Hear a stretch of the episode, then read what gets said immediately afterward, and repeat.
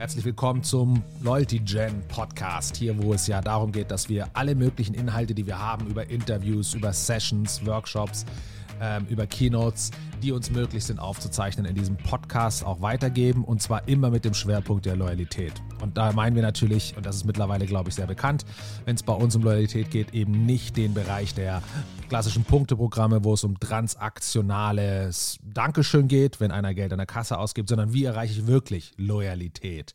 Dass jemand dabei bleibt, weil er will, dass jemand auch treu bleibt, wenn es mal scheiße läuft, ähm, wie das funktioniert und das meistens bezogen auf den Bereich der Journeys bzw. des Lifecycles, Customer Lifecycles, Mitarbeiter Lifecycles, wie auch immer. Ähm, heute mit einem Interview von Jochen Mägerlein, ein Student, der sich hier um das Thema Gamification, gerade aber im Bereich des Marketings, nachhaltige Bindung, der sich dafür interessiert hat. Und jetzt viel Spaß. Ähm, Sie haben ja gerade davon gesprochen, dass Sie äh, den Firmen bei der Aufklärung helfen, beziehungsweise mit Firmen im Thema Gamification das ihnen näher bringen. Ähm, mit welchen Beweggründen melden sich denn die Firmen bei Ihnen? Ähm, also wieso wollen die Firmen ähm, Gamification nutzen? Es gibt zwei große, meine, also so meinen Sie jetzt in welchem Bereich oder insgesamt wieso? Also es gibt, man muss sagen, es, ja? Ähm, so in die Richtung, also ähm, in der Firma muss ja die Entscheidung gefallen sein. Ähm, okay, wir möchten jetzt das ähm, nutzen, dann melden wir uns beim Herr Rackwitz ähm, und stellen eine Anfrage und äh, Sie bekommen dann bestimmt mit, ähm, was die Firmen für Ziele verfolgen. Warum sie Gamification jetzt hier gerade anwenden möchten. Ja, also man muss sagen, es gibt zwei große Kategorien an Kunden. Die einen sind die, die sagen, hey, Gamification haben wir gehört, ist ein Trend, sollten wir mal machen. Und die anderen kommen eher, also die, die haben schon sozusagen sich für Gamification als Produkt entschieden, als Lösung entschieden. Mhm. Ohne wirklich zu, ohne oftmals muss man leider sagen, zu wissen, was es ist. Ja, aber oftmals ist es eher so ein Innovations- und Trendthema. Ähm, und natürlich, da kommt der Begriff noch dazu, irgendwie jeder weiß, oh, Gamification, das hat doch irgendwas mit Games zu tun. Spiele macht jeder, das nicht, können wir nicht verlieren, ja, so ungefähr. Mhm. Und dann gibt es die anderen, die sich eher, ähm, die aus der, von der Problemseite her kommen, die sagen, hey, wir haben hier ein Produkt, das nicht gescheit genutzt wird, wir haben Mitarbeiter, die ähm, irgendwie, wir haben eine hohe Fluktuation, Leute sind anscheinend nicht so gerne bei uns. Ähm, also wir haben Motivationsprobleme, bei Kunden oder bei Mitarbeitern. Ähm, egal in welchem Bereich, also ob es jetzt um eine Softwarenutzung geht, um einen Arbeitsprozess, um es um Kundenbindung geht, um was immer es ist, ja, um zu lernen geht, Recruiting, Onboarding, was auch immer. Ähm, und, die, und die haben sich halt da schon ein bisschen mehr Gedanken gemacht. Die sind meistens so auf der Richtung, dass sie sagen, okay, vielleicht ist nicht nur das Produkt ein Problem oder vielleicht ist das Produkt ja wirklich gut mit seinen Features, aber vielleicht hängt es irgendwie an der Motivationsseite des Nutzers. Warum kommen die nicht zusammen? Warum treffen die sich nicht? Wie auch immer. Mhm. Ähm, und dann kommen die auch dann wenn die Research machen oder halt gucken, okay, Kundenbindungsprogramme, was gibt es noch, was gibt es anderes als für UX oder Experience Design ist ja immer was, was immer mehr kommt. Und dann stolpert man oft halt über den Begriff irgendwann Gamification und dann ist es gerade im deutschsprachigen Raum immer relativ nah zu uns, zu mir. Ähm, genau, also das ist so, das sind so die zwei großen Kategorien. Okay. Ähm, zu Beginn hatten Sie ja auch gesagt, ähm, dass viel, also dass Sie viel Aufklärung betreiben und dass viel unter dem Begriff Gamification geworfen wird sozusagen. Ähm, auch in der Wissenschaft gibt es ja jetzt nicht so eine eindeutige Definition davon, was jetzt Gamification wirklich ist. Wenn Sie das jetzt beschreiben müssten, wie würden Sie Gamification beschreiben? Also für mich bedeutet Gamification, wenn man so wäre, so will, ähm, dass warten Sie, ich schaue gerade, weil wir hatten nämlich gerade heute Morgen noch eine Diskussion bei uns in unserer eigenen Community für, für unseren okay. Kurs. Mhm. Und da hatte noch mal einer äh, runtergeschrieben, was ich mal hatte. Er hat versucht. Okay, also das ist das, was auch. Gamification ist Kontextdesign, um Aktivitäten motivierender zu gestalten, so dass Menschen diese mit Freude weiterführen. Mhm. Und also das ist mal, das ist so, was mal als ein Satz übergeblieben ist. Ähm, da unterscheiden wir uns ein bisschen von zum Beispiel der bekanntesten Definition, Sebastian Deterding, der geschrieben hat, spielerische Elemente in nicht spielerischem Kontext. Das stimmt auch, wenn man es mal so nimmt verwirrt aber aus meiner Sicht die Leute meistens, weil, okay, was sind Spielmechaniken, was ist nicht spielerischer Kontext? Ja, und vor allem denken die bei Spiel immer gleich das, was man auf dem Bildschirm sieht. Mhm. Und das alles führt dazu, dass wir nicht so ganz klarkommen mit dieser Definition, auch auf Kundenseite. Der weiß dann meistens aber nicht, was Sache ist.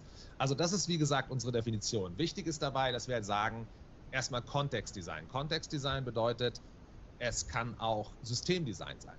Also Dinge, die unterschwellig sind. Das ist ein psychologischer Ansatz in mhm. vielen Dingen. Ja? Also es kann oft so sein, es gibt den expliziten und impliziten Gamification-Ansatz. Das bedeutet, beim expliziten weiß man, dass man spielt, man sieht es, man erkennt es, man bekommt es erzählt, wie auch immer.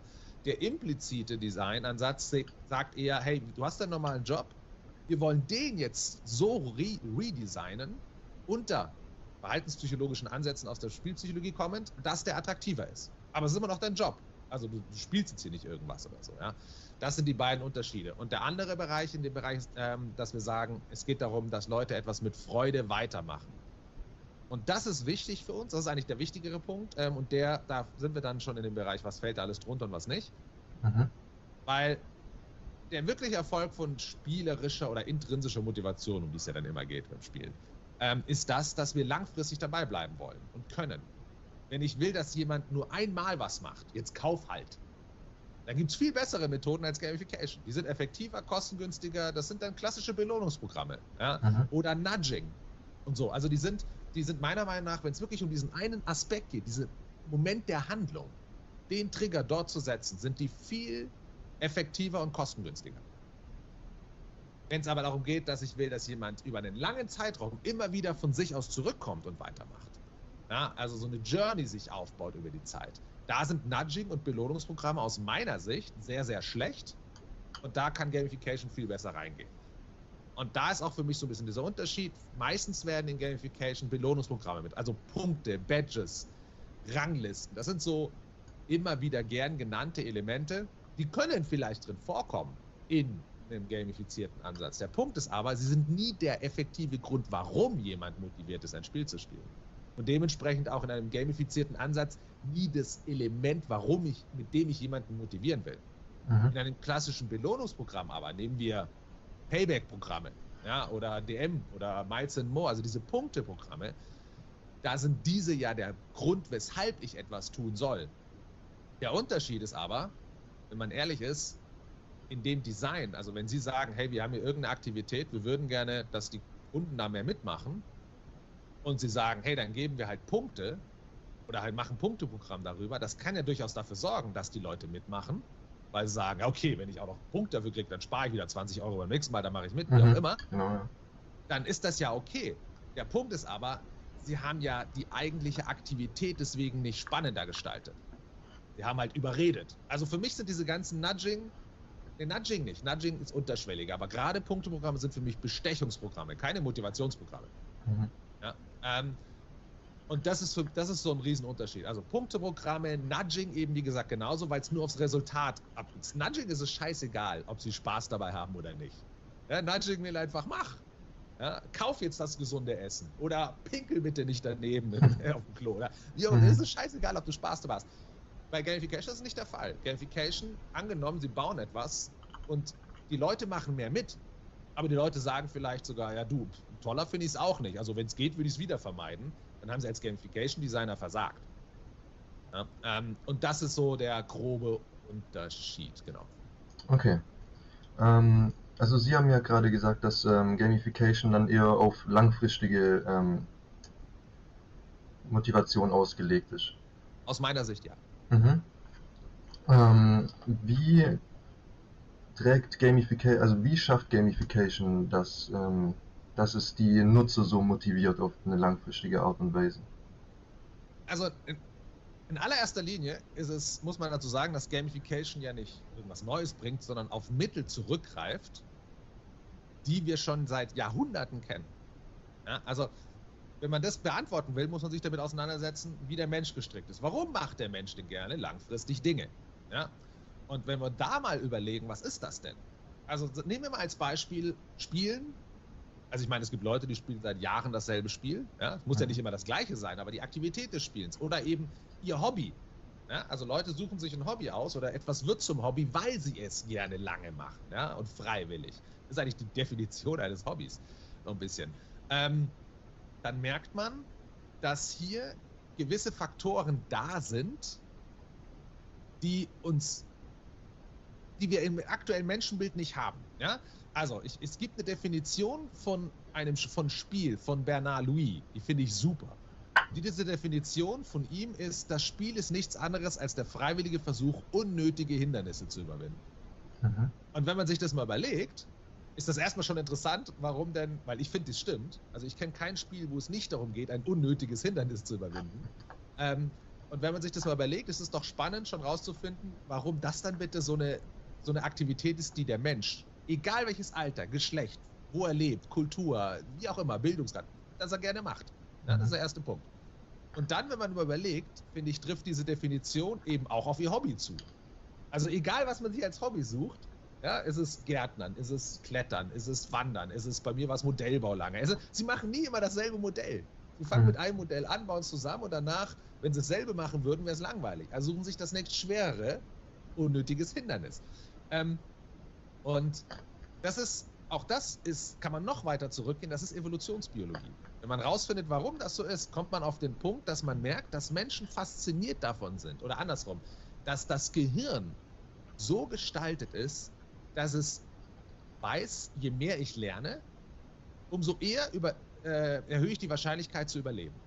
Ja, das ist einfach Evolutionsbiologie. Das war hunderttausende von Jahren wahr.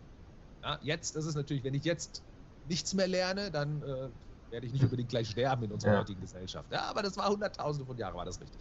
So, unser Gehirn ist immer noch so gebaut. Das heißt, unser Gehirn sucht nach Möglichkeiten, in denen es merkt, oh, irgendwas wird hier, ich, ich lerne, ich werde besser, ich erlebe Fortschritt das funktioniert ja nur durch Hindernisse.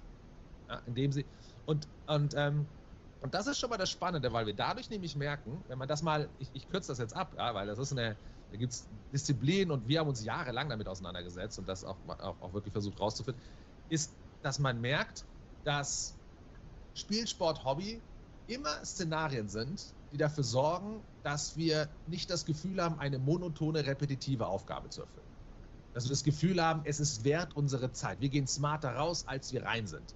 Ich weiß, ich darf Level 4 spielen, weil ich in Level 3 etwas geschafft habe, was ich vorher nicht konnte. Jetzt bewiesen habe, ich kann es. Ah, deswegen glaubt das Spiel, das System, wie auch immer jetzt, ich bin reif für Level 4. Ja, das ist, das ist alles so eine, das ist sowohl funktional, ja, weil ich ja wirklich gelernt habe, als auch Psychologie, weil ich weiß, mhm. okay, mit dem Freischalten der nächsten Herausforderung habe ich, habe ich, kriege ich ja das Feedback, dass ich besser geworden bin vorher, weil sonst, ich habe es vorher nicht gekriegt, die Herausforderung. Jetzt bin ich scheinbar bereit dafür. Ja? Ähm, und dieses Menschenbild haben wir nicht. Wir haben, wir haben in, der, Regel das Menschenbild, der Mensch will es schnell, einfach und leicht. Und das stimmt überhaupt nicht, wenn es um Motivation geht, um das, was wir wirklich gerne machen. Mhm. Und da ist der große Unterschied, ähm, glaube ich, oder das ist genau dieser, dieser, dieser, dieser, dieser Vorteil, den Gamification aufgrund seiner eben Forschungshistorie, wo er unterwegs ist, aufgrund der Erfahrung, die wir natürlich mittlerweile nach 10, 12 Jahren haben, ich meine, die Industrie ist ja wirklich noch jung, ähm, die diese Disziplin Gamification mit an den Tisch bringt, weil von allen anderen Disziplinen, nehmen wir, nehmen wir klassisches UX-Design. Ja? Das, ich will da keinem UX-Designer zu nahe treten, weil die würden gerne oftmals anders handeln, die dürfen es nur mhm. oft nicht. UX-Design wird in der Firma meistens gesehen als, ich mache es dir so leicht wie möglich, irgendeinen Kauf abzuschließen. Ja? Und das ist ja auch rational gesehen sinnvoll. Heißt aber nicht, dass es deswegen motivierend ist, es zu machen. Ja? Also es muss, muss mir klar sein als Unternehmen, wenn ich etwas leicht mache und es ist schnell, ist es halt convenient. Du kommst nicht zurück zu einem Spiel, weil es halt easy war. Dann hätte ich, ja, ein Spiel geht ja nicht los mit, oder Mario World startet ja nicht mit, äh, drück Taste B und du hast die Prinzessin gerettet. Ja? Ähm, und, und diese Denkweise, diese Sichtweise, diese Linsen, diese auch Mechaniken, diese Design-Schablonen, wie kann ich was gestalten? Eben, nehmen wir es mal, sagen wir mal, dieses sich vor einem entfalt, sich eine vor einem entfaltende Journey ja, durch ein Produkt, durch ein Portfolio, durch ein Employee Lifecycle, durch ein Customer Lifecycle, wie auch immer, ähm, wie ich das gestalte, das ist der Vorteil von Gamification. Okay. Ähm,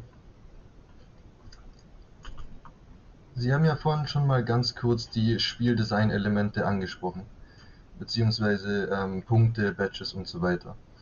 Ähm, Sie würden die oder zählen die für Sie als Kerninhalt von Gamification? Nein. Nicht. Nein, überhaupt nicht. Also sie, sie können Element sein, sie können dabei sein. Das Kernelement sind sie meiner Meinung nach nicht. Mhm. Was ein Kernelement ist, ist zum Beispiel Feedback. Ja, klar, du machst was, du kriegst ein Feedback. Du erkennst, was funktioniert hat, was nicht. Oder was für neue Entscheidungsmöglichkeiten hast du aufgrund deines Handelns. Du brauchst immer Feedback. Punkte, Badges, Ranglisten können Feedback sein. Sie werden aber meistens eingesetzt als nicht als Feedback, sondern als eigentliche Karotte, ja, der man hinterherlaufen soll. Und damit sind sie, haben sie, bekommen sie eine andere Bedeutung in der Psychologie. Ähm, Im Gegenteil, sie können aber, also sie sind sehr leicht, wenn sie anwesend sind. Wenn Punkte anwesend sind, ist, sagen wir es mal so, ist es sehr leicht, sie zu dominieren zu gestalten. Sodass beim Nutzer eben ankommt, naja, ich soll es ja machen, um Punkte zu kriegen. Ja, das passiert auch uns immer wieder und so, das ist sehr leicht. Und sobald sie das, sobald, sobald das beim, äh, beim Kunden ankommt oder beim Nutzer, ah, ich soll das ja machen, um Punkte zu kriegen. Sobald er in dieser Denkweise ist, haben sie ihn verloren aus Gamification-Sicht, weil er dann in der extrinsischen Motivation ist. Mhm. Mach halt was, um was zu bekommen. Und das machen wir doch eh schon seit 200, 250 Jahren in der Wirtschaft perfekt. Also dann sind wir wieder genau im alten ja. Muster, was zu den Problemen geführt hat, wo wir jetzt sind.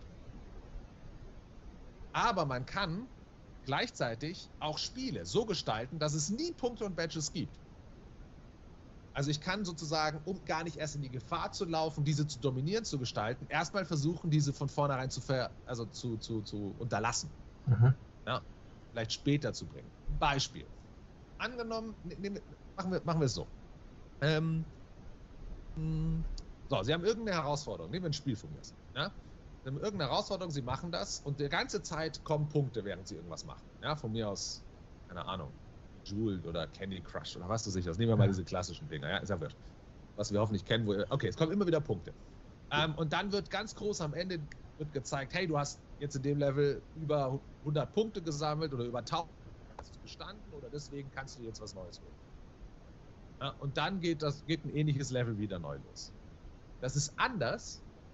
Also dadurch sind die Punkte ja sehr dominant. Ja? Und dann nehmen wir Tetris, auch noch ein gutes Beispiel, sorry. Tetris ist zum Beispiel so ein super Beispiel. Und Punkte sind ja auch bei Tetris da. Aber die sind so gestaltet, dass sie überhaupt voll uninteressant sind. Die meisten Leute wissen nie, die wissen nur, boah, ich habe ungefähr bis zu diesem Level geschafft oder bis zu dieser Geschwindigkeit. Aber ich habe keine Ahnung, wie viele Punkte ich hatte. Das ist völlig wurscht. Ja? Ähm, und auch in dem Spiel, wenn Sie zum Beispiel, nehmen wir Mario World. So, bei Mario World kann man, bekommt man ja, oder bei Super Mario, aber bekommt man ja Coins die man sammelt. Ja? Und Coins kann man ja wieder, wie gesagt, ich weiß gar nicht mehr, wo ich die nutzen kann. Egal. Äh, kann ich wieder eintauschen, gibt es, glaube ich, Leben, dafür kann man wieder machen. So. Der Punkt ist aber, das Einzige, worauf es in so einem Game ankommt oder was einem selber wichtig ist, ist ja eigentlich das Vollenden des Levels, die Journey. Also der Fortschritt in der mhm. Journey, irgendwann mal beim Endgegner anzukommen. Oder eine neue, neue Welt zu entdecken, neues Theme, ah, neue Möglichkeiten, weil die komplexer werden. Ja? Eislandschaft, oh, jetzt schlitter ich noch, physikalische Herausforderungen wird größer und so weiter. Das ist das, was, uns, was, was wir attraktiv finden und rausfinden wollen. Das heißt, ähm, ich kann Ihnen für dieselbe Aktivität, kann ich Ihnen einmal Punkte geben, ja, und da muss ich auch irgendwas machen mit den Punkten. Dann können Sie die entweder eintauschen oder ich zeige sie in der Rangliste. Dann bin ich schon ja, in diesem extrinsischen Resultatsgetriebenen. Oder ich kann einfach dafür sorgen, dass, weil Sie es geschafft haben, nicht Punkte kriegen, sondern Sie bekommen Zugang zum nächsten Level. Jetzt hast du ein Schwert in der Hand. Ja, das Schwert ist eine Ressource, ist nicht mehr eine Belohnung, sondern wird empfunden als Ressource, die ich brauche im nächsten Level, um sie dort, um es dort zu nutzen. Also wir haben einen Spruch, den nennen wir Reframe Rewards as Resources. Das ist genau dieser okay. Punkt. Wenn ich nur Punkte gebe, ist es eine Belohnung. Mhm. Dir ein Schwert gebe, ist es eine Ressource und du guckst, okay, geil, wo ist der nächste Gegner? Du guckst nach vorne. Für Punkte guckst du zurück. Natürlich kannst du jetzt die Punkte nehmen und in ein Schwert eintauschen. Ja, so, dann hast du dir auch eine Ressource geholt. Ja, das ist dann vielleicht so ein Hybrid, könnte man sagen. Ja, aber warum dann überhaupt erst die Punkte? Warum nicht gleich? Also, es gibt für alles seine guten Gründe. Es gibt auch für Punkte gute Gründe. Es gibt auch für Belohnungsprogramme gute Gründe, es zu machen. Ich glaube, sie sind nur völlig überwertet. Es gibt viel weniger gute Gründe oder Situationen, wo Punkte als Belohnungssystem wirklich das effektive Mittel sind als sowas wie zum Beispiel eine Journey, die sich vor mir entfaltet, das Freischalten, das Vorankommen. Ja, ähm, und das Spannende ist sogar, dass wenn sie, wenn man das mal wirklich auch auf neurochemischer Ebene misst und untersucht, auch auf, ist das oftmals im Scheitern die Leute einen Erfolg und einen motivierenden Punkt sehen. Weil sie im Scheitern erleben, jetzt weiß ich, wie es nicht geht. Ich nehme den anderen Weg oder wie auch immer. Punkte können das so nicht kommunizieren. Ja, weil wenn sie zum Beispiel sagen würden, hey, du hast den richtigen Weg genommen, jetzt ist Punkte, oh, du hast den falschen Weg genommen, jetzt ziehe ich dir Punkte ab. Also wenn, wenn sie den falschen Weg nehmen und sie scheitern, dann sehen sie es als Lernerfahrung. Oh, da hätte ich woanders Sachen. Wenn sie den falschen Weg nehmen und ich gebe ihnen Punkte wieder weg, dann sehen sie es als Bestrafung. Und dann denken sie nur in, oh, wie kann ich es verhindern, wieder bestraft zu werden? Das heißt, sie versuchen die Fehler zu vermeiden, wodurch sie nicht mehr den Lerneffekt haben können, der wiederum so wichtig ist für die intrinsische Motivation. Und so hängt, das, hängt da vieles zusammen. Okay, das ist sehr interessant. Ähm, dann würde ich mal ein bisschen spezifischer jetzt äh, in die BWL-Richtung gehen. Ja. Und würde Sie fragen, ähm, was denn, was Sie für wesentliche Vorteile sehen, im Marketing Gamification zu benutzen. Für mich der grundlegende Vorteil, der, F, der beste Einsatzgedanke ist, dass die Erweiterung, Verlängerung des Employee Lifecycles. Äh, sorry, des Customer Lifecycles. Mhm. Ja, und da natürlich, klar, im Endeffekt auch das Customer Lifetime Values. Ja, das erhöhen. Ähm, und zwar auf eine Art und Weise, wo ich nicht mehr darauf angewiesen bin, wo ich nur auf diesen transaktionalen Moment angewiesen bin. Also in dem Moment, wo du an der Kasse, im Moment ist, läuft ja, also, ja, wobei, jetzt bin ich schon wieder im Belohnungsprogramm. Marketing ist natürlich viel, viel mehr, ja. Aber der Punkt ist, Marketing, also meistens funktioniert der Touchpoint mit Kunden übers Transaktionale. Du gibst was aus, du kriegst was. Da ist ja die ganze Journey. Also es kann ja sein, dass ich mich ein Jahr lang mit euch beschäftige als Unternehmen und dann 100 Euro ausgebe mhm. und ein anderer sagt euch, google mal schnell zwei Minuten und gibt dann 100 Euro aus. Wir werden genau gleich behandelt. Mhm. In der Regel, ja. Und Gamification schafft es, die Journey zu, also diese Aktivität, die 99% vor der Transaktion abzuholen und zu, zu steuern ein bisschen, ja, und auch zu managen und wertzuschätzen. Und gleichzeitig setzt Gamification auf Mechanismen, wo ich vielleicht gar nicht mehr da, also die mir mehr Werkzeuge die Hand gibt, als nur Discounts, Punkte. Also das kostet mich ja auch alles Geld als Unternehmen. Ja, und über Gamification kann ich eben den Hauptaugenmerk auf die gemeinsam gegangene Journey setzen. Da sind wir wieder in der Psychologie, Attachment Theory, IKEA-Effekt. Das sind alles so Sachen, die, wo man sehr gut lernt, ist, dass wenn ich auf die gemeinsam gegangene Journey setze, je länger die läuft, umso, umso gewichtiger ist die und effektiver und nachhaltiger, wie immer nur die transaktionale Belohnung am Ende. Mhm. Das heißt, ähm, langfristige Kundenbindung und ähm, auch, denken Sie, es hat auch einen Einfluss auf die Neukundengewinnung? Ja, also schon, aber indirekter. Also ich glaube, wenn es wirklich jetzt darum geht, wenn der einzige mehr Hauptaugenmerk ist, wir wollen jetzt so schnell wie möglich Neukunden gewinnen, dann glaube ich, ist man mit klassischen Nudging und Reward-Programmen, Belohnungsprogrammen besser dabei. Mhm. Oder irgendwelchen PR-Aktionen oder eben von mir aus Preise oder Quizzes oder was weiß ich. Ähm, wenn es nur darum geht. Ja? Ähm, wenn ich aber zum Beispiel möchte, dass. Und das, das Problem ist, das ist halt ein Strohfeuer. Danach ist die Aktion vorbei und dann, wenn ich das wieder will, muss ich wieder mit sowas kommen. Mhm. Möchte ich das ein bisschen nachhaltiger machen, ähm, würde ich zum Beispiel Neukundengewinnung über die bestehenden Kunden machen. Also wenn Sie eine Journey, das ist, das ist so wie, ich meine auch da versuchen wir das Beispiel wieder, weil wir sind ja hier bei Gamification, immer wieder das, diese ganzen, ja, diese ganzen Multiplayer-Games, wenn man es so will, die kriegen den größten Mitspielerwachstum nicht über Leute, die noch nie davon gehört haben und irgendwie draufgebracht wurden, sondern über andere Mitspieler, die schon drin sind und andere mit reinziehen. Das sind Mechanismen. Ja? Mechanismen zum einen, die dafür sorgen, dass ich. Erstens einmal ist es eine gewisse Begeisterung. Keiner von uns ja, kommt doch irgendwo und sagt: Hey, weißt du was, mach unbedingt mit, beim DM gibt's Punkte. ja. Ja? Du redest aber über eine Aktion, über eine Aktivität, wo du weißt: Ey, weißt du was, ich mache jetzt seit vier Jahren bin ich bei DM und ich bin mittlerweile der Experte geworden, wie ich die krassesten Dinge reinige, weil DM mich durch die Journey, wie auch immer, ja. Mhm. Ähm, wir haben das schon mit Produkten wie Weinen gemacht und auch Sportartikeln und Luxusartikeln. Das geht schon. Diese, also das ist, und, und darüber reden die Leute. So, das ist schon mal der erste Faktor. Der ist viel effektiver wie diese ganzen, diese ganzen ähm, äh, Trigger, also diese ganzen Quizzes oder EPR-Aktionen oder wie auch immer. Und vor allem kostet es nicht weniger, ja, langfristig. Und der andere Punkt ist, dass ich mir natürlich schon auch eine Journey überlegen kann, wo es einen Touchpoint gibt, wo jemand sagt, als Kunde, ah, Moment mal, wenn ich das jetzt nicht alleine mache, sondern mit einem anderen Kunden zusammen, komme ich weiter. Habe ich, ja, also dieses, nehmen wir mal, das ist so ein bisschen dieser typische Shared-Gedanke. Ah, alleine kann ich es nicht, kann ich es mir nicht leisten. Ist es voll übertrieben, das Produkt für mich. Aber zusammen kriegen wir es hin. Ah, wen könnte ich da noch mit reinholen? Solche Sachen, ja. Ähm, ähm, das ist jetzt wirklich banal, das kann man natürlich noch viel schöner gestalten, aber das sind so Mechanismen, die man, die man, auf die man immer wieder kommt, wenn man sich mit dem Gamification Design gut auseinandersetzt. Und darüber schaffe ich es natürlich immer wieder Neukunden reinzuziehen und direkt in eine Aktivität reinzubringen. Ähm, und damit auch vielleicht schnelle Erfolgserlebnisse für diese Neukunden zu haben, weil sie es mit jemand anderem zusammen erleben. Und das ist meiner Meinung nach auf jeden Fall nachhaltiger, aber es ist halt leider, und da sind wir an dem Punkt, es ist indirekter und eher und, und weiter versetzt in die Zukunft. Und Unternehmen haben natürlich gerne Aktionen, die sie jetzt machen und sofort direkt messen können. Okay, wir haben das gestern gemacht und heute 20 Neukunden. Mhm. Das ist natürlich ähm, in der Regel beliebter. Einfach nur, nicht weil es besser ist, kann ja viel teurer gewesen sein, diese 20 Neukunden, als wie die andere Methode. Aber es ist halt ähm, ja, durch die Messbarkeit leichter zu verteidigen. Ähm, Im Punkto Wettbewerbsfähigkeit, glauben Sie, dass man durch den Einsatz, zum Beispiel, es gibt zwei Produkte, Produkt 1, Produkt 2 von Firma 1, Firma 2.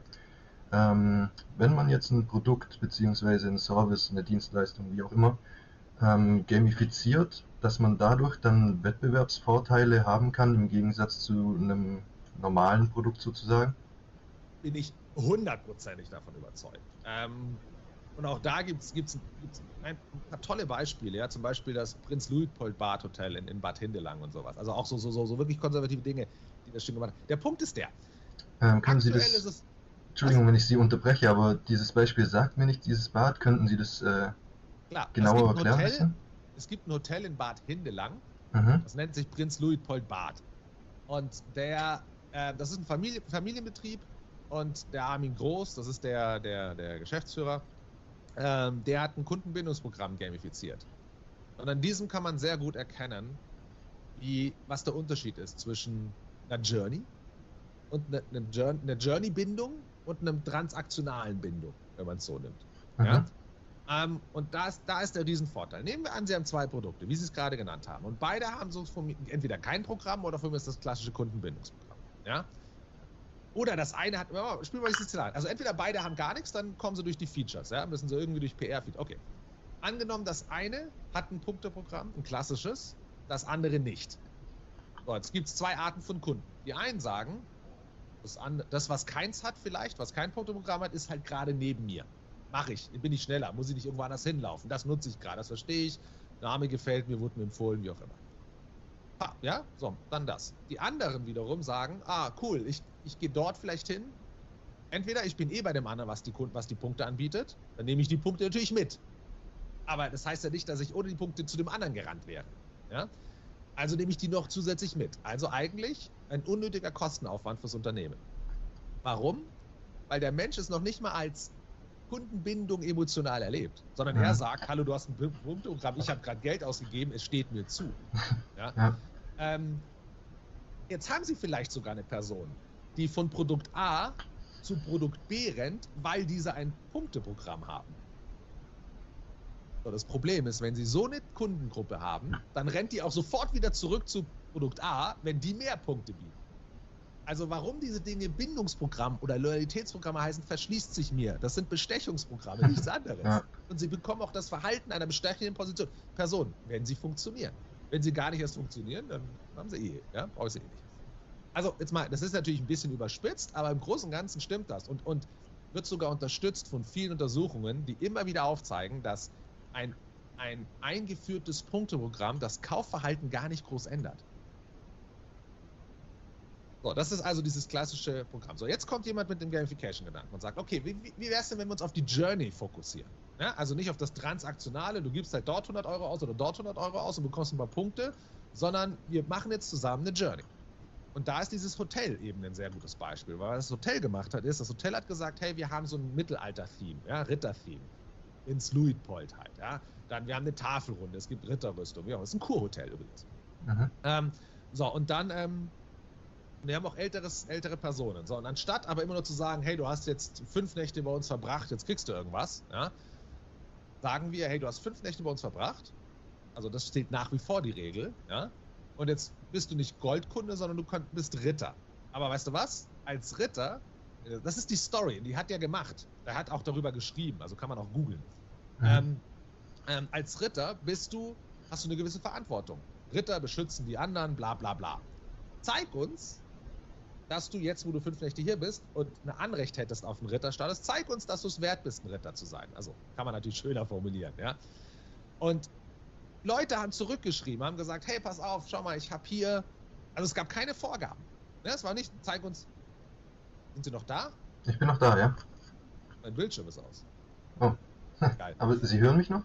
Ich, ich höre Sie noch. Ah, okay, sehr gut. Ja, lustig, okay. Ähm, krass. Okay.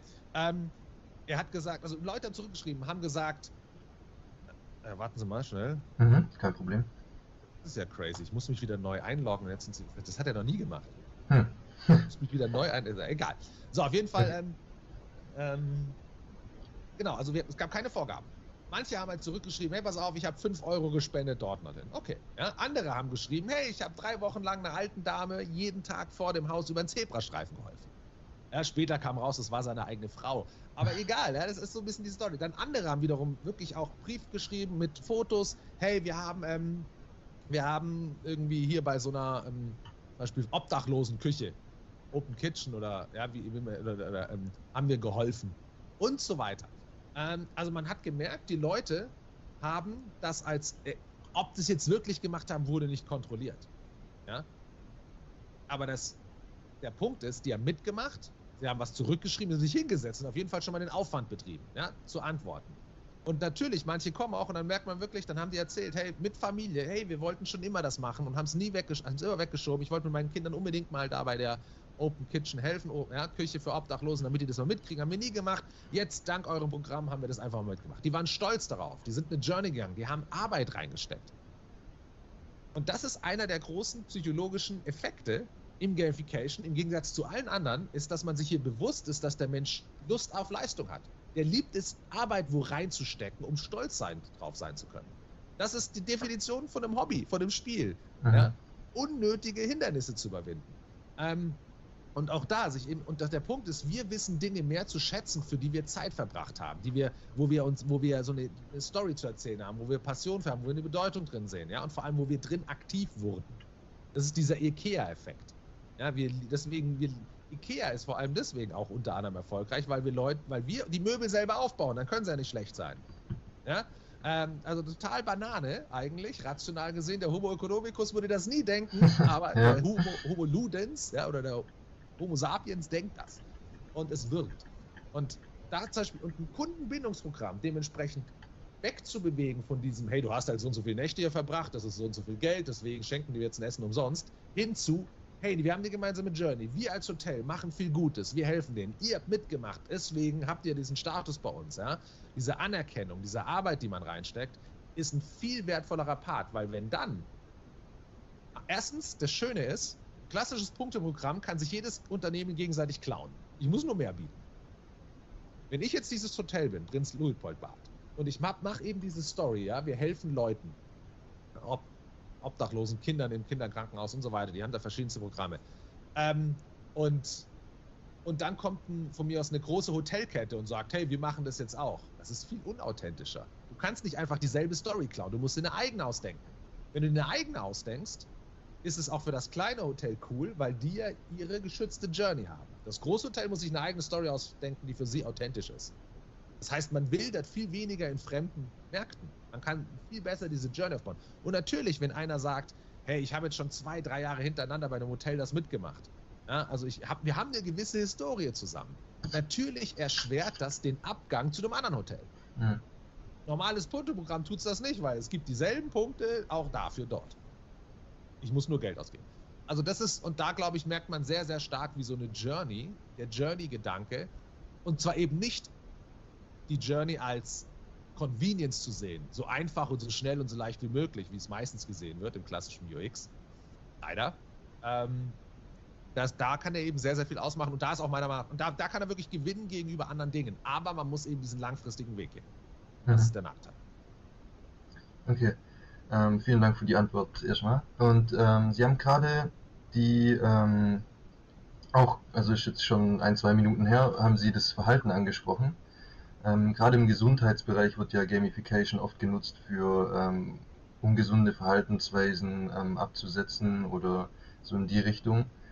Glauben Sie, dass das die Verhaltensänderung von Gamification, die sie ja auch bewirken könnte im Marketing für die Firmen eine Rolle spielt? Oder dass das für die Firmen eher unrelevant ist? Nein, ich glaube, natürlich, die Frage ist immer, wie du Verhalten äh, definierst, Verhaltensänderung. Ja? Ja, Also zum kann ja- Beispiel jetzt ähm, nur als Beispiel die, das Wiederkaufverhalten zu erhöhen. Oder Okay, das ist keine Verhaltensänderung aus meiner Sicht, aber ja, das kann es natürlich verbessern. Ganz klar. Ja. Ähm, die Frage ist halt immer wie. Also du kannst es, ich kann ja das, ich kann das Wiederverkaufs, also das, das, das, das Upselling sozusagen, sorry, ähm, kannst du natürlich auf verschiedenste Arten verbessern. Ja, ich kann ich kann's, ich kann's nächste Produkt viel günstiger machen, weil du das erste hast.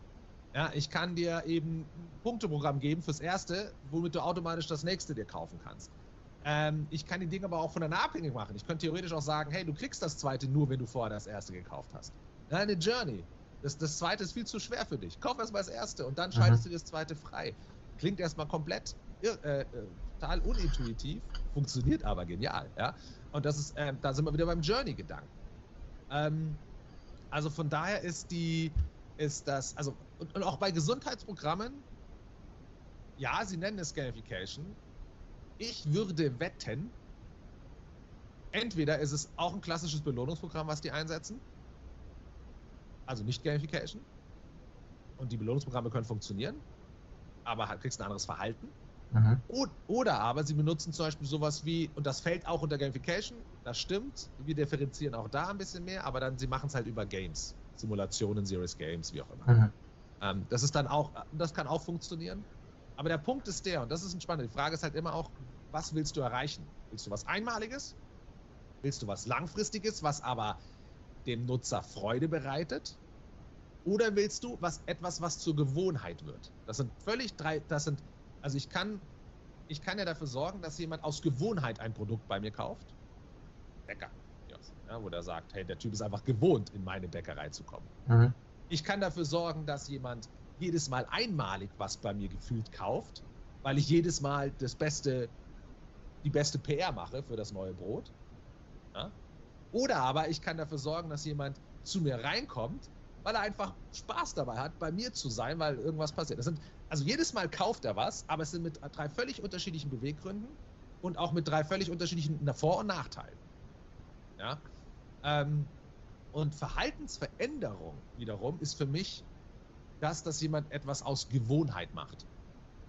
Und das ist, das kann Gamification aus meiner Sicht anfüttern. Aber wenn ich etwas aus Freude mache, mache ich es nicht aus Gewohnheit. Ja, also sie, ich putze mir nicht aus Freude die Zähne, aber ich mache es aus Gewohnheit. Ja, das stimmt. Ähm, also muss ich wissen, aber natürlich ist es geil, wenn ich etwas, angenommen, ich würde ein Produkt nutzen, wie ich Zähne putzen würde, wäre das natürlich für, den, für das Unternehmen genial. Mhm. Aber es wäre vielleicht nicht so, dass ich sagen würde, hey, du musst es unbedingt machen, das macht voll Bock. Also ich habe eine ganz andere Emotion. Ja, ich würde vielleicht nicht jemand anderen mit reinholen. Wenn ich, wenn ich ein Produkt nutze, was ich geil finde, würde ich viel eher zu jemandem sagen, hey, nutz das auch mal mit mir, mach mal mit. Ja? Oder ich würde es empfehlen oder ich würde, auch wenn mal was schwerer ist, dabei bleiben. Ja? Wenn es eine Gewohnheit ist, würde ich zwar vielleicht selber regelmäßiger machen, aber ich wäre natürlich emotional viel unaufgeregter. Mhm. Und so muss ich wirklich genau wissen, was will ich erreichen, was ist mir wichtig, sind Strategieentwick- äh, Strategieentscheidungen und dann welches Tool ist das passende dafür. Okay. Ähm, jetzt haben wir ja viel über die positiven Aspekte und ähm, Chancen sozusagen von äh, Marketing, äh, Entschuldigung, von Gamification geredet. Ähm, was sind denn vielleicht auch, haben Sie da schon Erfahrungen gem damit gemacht, die Herausforderungen bei Gamification, dass vielleicht auch was schief laufen kann? Also ganz klar, also es ist 90% Psychologie. Da kannst du super viel falsch machen. Mhm. Ja, also muss man einfach mal ehrlich sein. Du kannst natürlich mit guten weil du mit guten Gedanken glaubst, hey, die Leute finden es cool, ich will dankbar sein, deswegen gebe ich denen was, kannst du genau diese intrinsische äh, Motivation, die du eigentlich erreichen willst, zerstören. Als Beispiel. Ja? Oder du machst es zu, ähm, die Leute haben das Gefühl, ich werde behandelt wie ein kleines Kind, das ist ja voll spielerisch hier irgendwie. Das sieht so mhm. aus. Also von daher, es kann super interessant sein, gewisse Zielgruppen unbedingt zu verhindern, dass es aussieht wie ein Spiel. Ja, darauf auf die Idee kommen viele Unternehmen gar nicht. Ja, das ist doch Gamification, das muss aussehen wie ein Spiel. Nein, muss es nicht. Ja, ähm, das ist so ein Punkt. Ähm, dann ist natürlich, also Gamification, auch je nachdem, was man für eine Anwendung nutzt. Ja, also wenn man die gesamte, wenn man sozusagen Gamification als Gattungsbegriff sieht, dann fällt ja nicht nur die klassische Gamification, so wie ich sie sehe, die implizite drunter, sondern dann fallen ja auch Serious Games, Game-Based Learning, Simulationen drunter und andere. So, Serious Game kann unglaublich aufwendig sein. Also auch Game-Based Learning und Simulation. Allein weil die grafische Umsetzung vielleicht schon so aufwendig ist. Die Interaktion, die, wie auch immer. Ja, kann Gamification auch, aber das ist der Punkt. Ja. Ich kann also aus dem, aus der großen, aus dem großen Toolset von Gamification kann ich vielleicht ein Produkt, ein, eine Anwendung rausziehen, der einen Einsatz rausziehen, der gar nicht der passende ist und mich richtig viel Asche kostet. Also das ist schon wichtig. Und dann natürlich meiner Meinung nach der größte, das größte Hindernis oder die größte Gefahr ist, dass man es als Projekt sieht. Also so ungefähr, ey, ich habe jetzt, das ist ein Begriff, ich soll das machen, ich habe drei Monate Zeit und dann war es das. Da glaube ich, verbrennt man super viel Geld, weil das Ding ist, wenn ich etwas, also wenn ich Gamification, je kurzfristiger ich es einsetze, desto unrentabler wird es aus meiner Sicht. Mhm. Ähm, weil ich die großen Benefits, die sich über die Zeit aufbauen, gar nicht mehr mitnehme. Ja, ähm, das ist so ein Punkt und eben eine der, der, das größte Hindernis und auch der, damit auch der größte Nachteil von Gamification, sind wir mal ehrlich, also aus meiner Sicht ist die messbare Zuordnung. Ja, ähm, das ist so ein bisschen wie, ähm, wie soll ich sagen, nehmen wir das Beispiel, angenommen jemand, die Leute bleiben ungern in ihren Tischen sitzen und ich stelle mich davor und sage, hey, pass auf, ähm, nein, ich stelle mich als Manager, ich, ich laufe im Raum rum und dann merke ich, die bleiben aber sitzen, ja? dann, dann, kann ich das direkt zuordnen. Also, okay, weil ich rumrenne und die kontrolliere, bleiben sie sitzen. Also renne ich hier mehr rum. Ja? Also direkte Zuordnung. Ich könnte aber vielleicht auch ergonomische Stühle hinsetzen. Ja, und die Leute sitzen, die Leute haben plötzlich keine Rückenschmerzen mehr und sitzen völlig angenehm. Ja, auch mal eine Stunde. Und haben deswegen weniger das Bedürfnis aufzustehen. Diesen Zusammenhang aber zu erkennen, also die direkte Messung, ist ja viel, viel schwerer. Mhm. Ja, kann ja auch sein, dass noch was anderes wird. Also, ähm, und so ist es bei Gamification eben auch. Ja? Es ist sehr viel Psychologie, vieles wirkt indirekt. Ähm, und das macht schwer zu messen, damit auch schwer zu verteidigen. Es ist möglich, aber es ist aufwendiger, wie wenn ich eben von mir so ein Punkteprogramm einsetze. Also relativ easy. Mhm. Ja, oh, ich habe für, für, jeden Euro gibt es 10 Punkte. Ich habe 10 Millionen Punkte ausgegeben. Oh, guck, wie viel Umsatz wir mit dem Belohnungsprogramm gemacht haben. Ja, und, und schon. Ja. Ja. Okay, ähm, gerade haben Sie ja gemeint, äh, dass das Hauptproblem von Gamification ist, dass es schwer zu messen ist oder schwer dann den, ähm, die Verbesserung, die es gebracht hat, der Gamification jetzt wirklich zuzuordnen. Habe Schwerer so als bei gewissen verstanden? Alternativen. Mhm, genau. Ähm, denken Sie, dass dann aus dem Grund Gamification eine Chance hat, sich als ein zentrales Marketinginstrument in Deutschland etablieren zu können? Oder dass das dann vielleicht die äh, Kunden oder die Leute, die Gamification anwenden wollen, eher ein bisschen abschreckt und sagt, hm, vielleicht doch lieber eine, andere Methode? Eine Zeitfrage.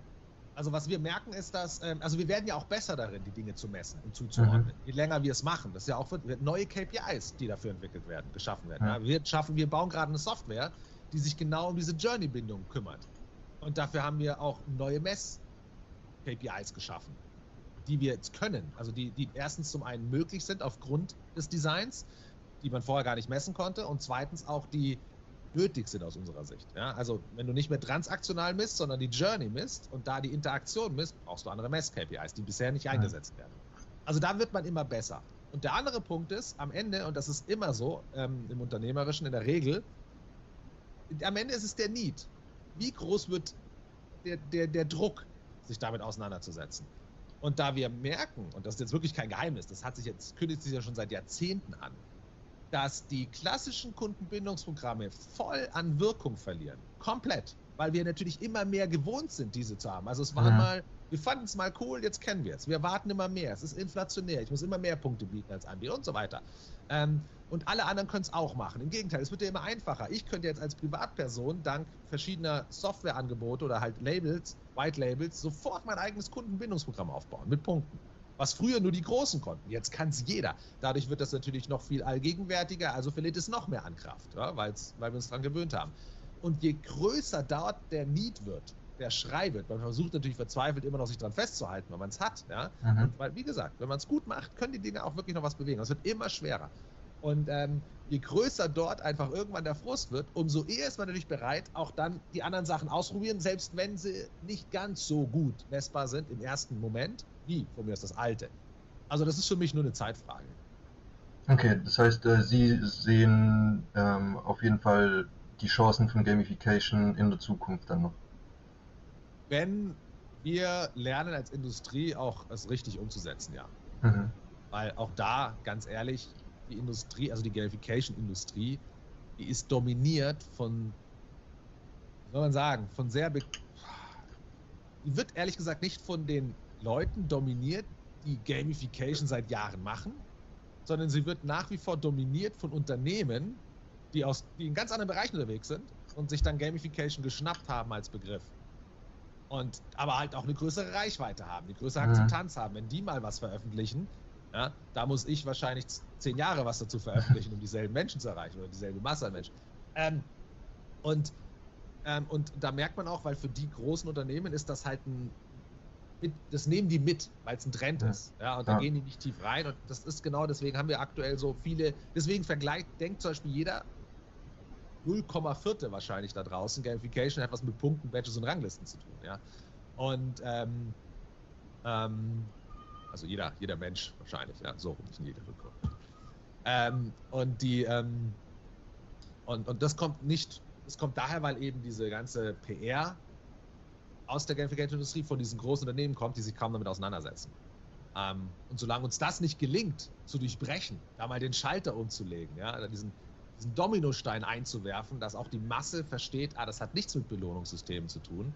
Ähm, ja, so werden wir, glaube ich, da nie groß, ähm, große Fortschritte machen. Aber ich bin, ich bin da ein positiv denkender Mensch. Ich habe noch 30 Jahre, um mit anderen daran zu arbeiten. Ja. Okay, dann würde ich sagen, nutzen wir gerade die positiven Aussichten, um das Interview hier zu beenden. Ich danke nochmal wirklich vielmals, dass äh, Sie sich heute Zeit genommen haben. Ich danke. Und ähm, fasse nochmal kurz zusammen, worüber wir jetzt so grob gesprochen haben. Also wir haben ja angefangen mit ähm, der groben Definition oder halt, äh, was denn Gamification genau ähm, bedeutet. Ähm, dann hatten wir es von den Kerninhalten, ein bisschen über die Verhaltensänderung haben wir auch noch gesprochen und dann die Vorteile und Herausforderungen, die Gamification so mit sich bringt. Ja. Und zum Ende jetzt gerade noch die Aussicht in die Zukunft sozusagen. Oder, Genau. Ja, genau. Ja. Dann beende ich jetzt an der Stelle die Aufnahme und danke nochmals.